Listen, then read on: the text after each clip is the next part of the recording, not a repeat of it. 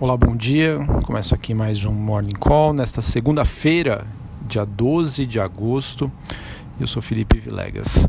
Bom, olhando aqui é, alguns comentários de notícias que já chegaram aí esta manhã para gente e alguns analistas esperando aí uma Black Monday, exatamente uma segunda-feira negra, depois da notícia de que uma eleição primária da Argentina mostrou uma forte vitória da oposição e acaba gerando receios de que a derrota de Macri, considerado é, um presidente liberal, em outubro seja inevitável. Como consequência disso, o mercado espera um sell-off, né, uma venda forte de ativos argentinos, com receios de que as políticas populistas de Cristina Kirchner possam retornar com 94% das urnas apuradas até uh, esta manhã, Alberto Fernandes teve 47% dos votos ante 32% uh, eh, de Macri, de acordo com a Bloomberg. Com, como consequência também disso, espera-se que o peso argentino possa perder 25% do seu valor nessa segunda-feira e os títulos de renda fixa do país podem cair cerca de 20% de acordo com o BDG Pactual da Argentina. Além disso, a gente observa também, olhando para o desempenho da, das principais moedas emergentes, um peso mexicano liderando perdas, com investidores é, ainda né, repercutindo a, a, derrota do presidente liberal argentino, que isso também possa afetar é, países próximos. Né? Então a gente tem ah, o México, o Brasil com certeza deve também eh, entrar no bolo, podemos dizer assim. Enfim, ah, olhando também para as outras bolsas, a gente tem o S&P futuro recuando, enquanto o iene se fortalece, iene é a moeda japonesa, após os protestos em Hong Kong gerarem incertezas com a guerra comercial e que acabam também ajudando a piorar o sentimento do mercado. Falando sobre as commodities, o petróleo recua, ainda refletindo a fala de Trump na sexta-feira passada de que o encontro com a China em setembro pode ser cancelado. Em relação aos metais industriais, o cobre e o níquel recuam em Londres e o minério de ferro chegou a despencar rumo aos 80 dólares a tonelada seca em Singapura, ou seja, mais um dia ruim para esperado, né, para Vale, que é uma mineradora, e também as siderúrgicas, principalmente a CSN. Bom, com todo esse embrólio, com toda essa tensão uh, internacional, isso acaba ofuscando as perspectivas positivas com a tramitação da reforma da Previdência aqui no Brasil. Isso porque o jornal Estado de São Paulo já diz que a Previdência teria os votos suficientes para aprovação da proposta no Senado.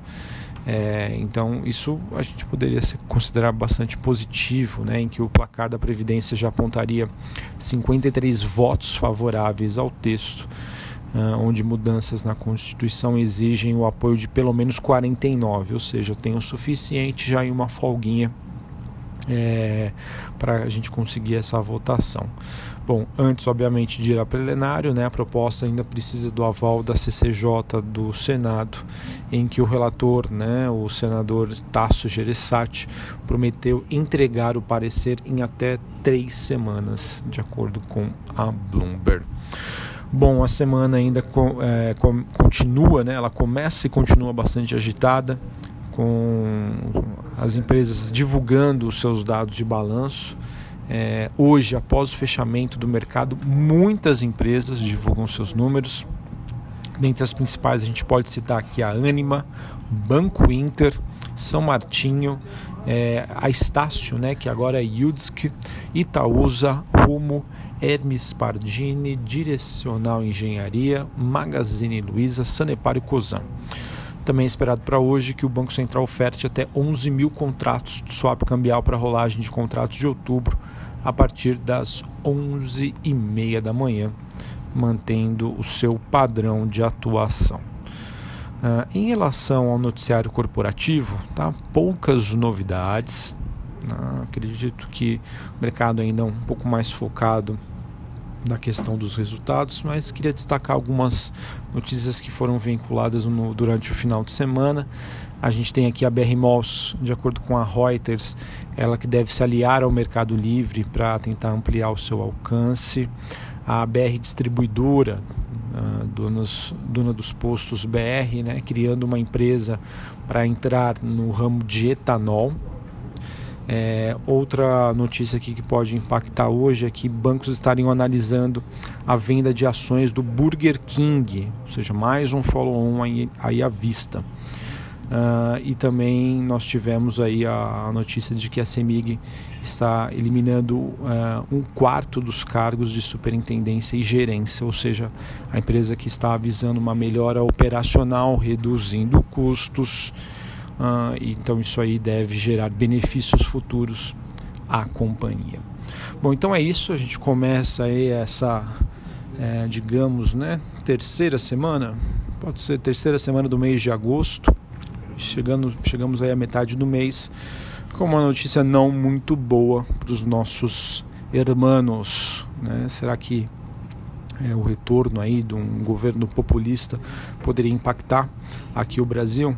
Obviamente que eu acredito que isso seja precificado hoje pelo mercado, levando em consideração que a Argentina é um forte parceiro comercial aqui do Brasil. Uh, acredito eu, depois eu vou pegar aqui e dar uma estudada, mas empresas do setor de calçados, indústria, né, principalmente aí automotiva, empresas que fabricam peças, na minha opinião, acredito que essas possam ser as mais impactadas desta segunda-feira. Um abraço, uma excelente semana, uma ótima segunda-feira e até a próxima. Valeu!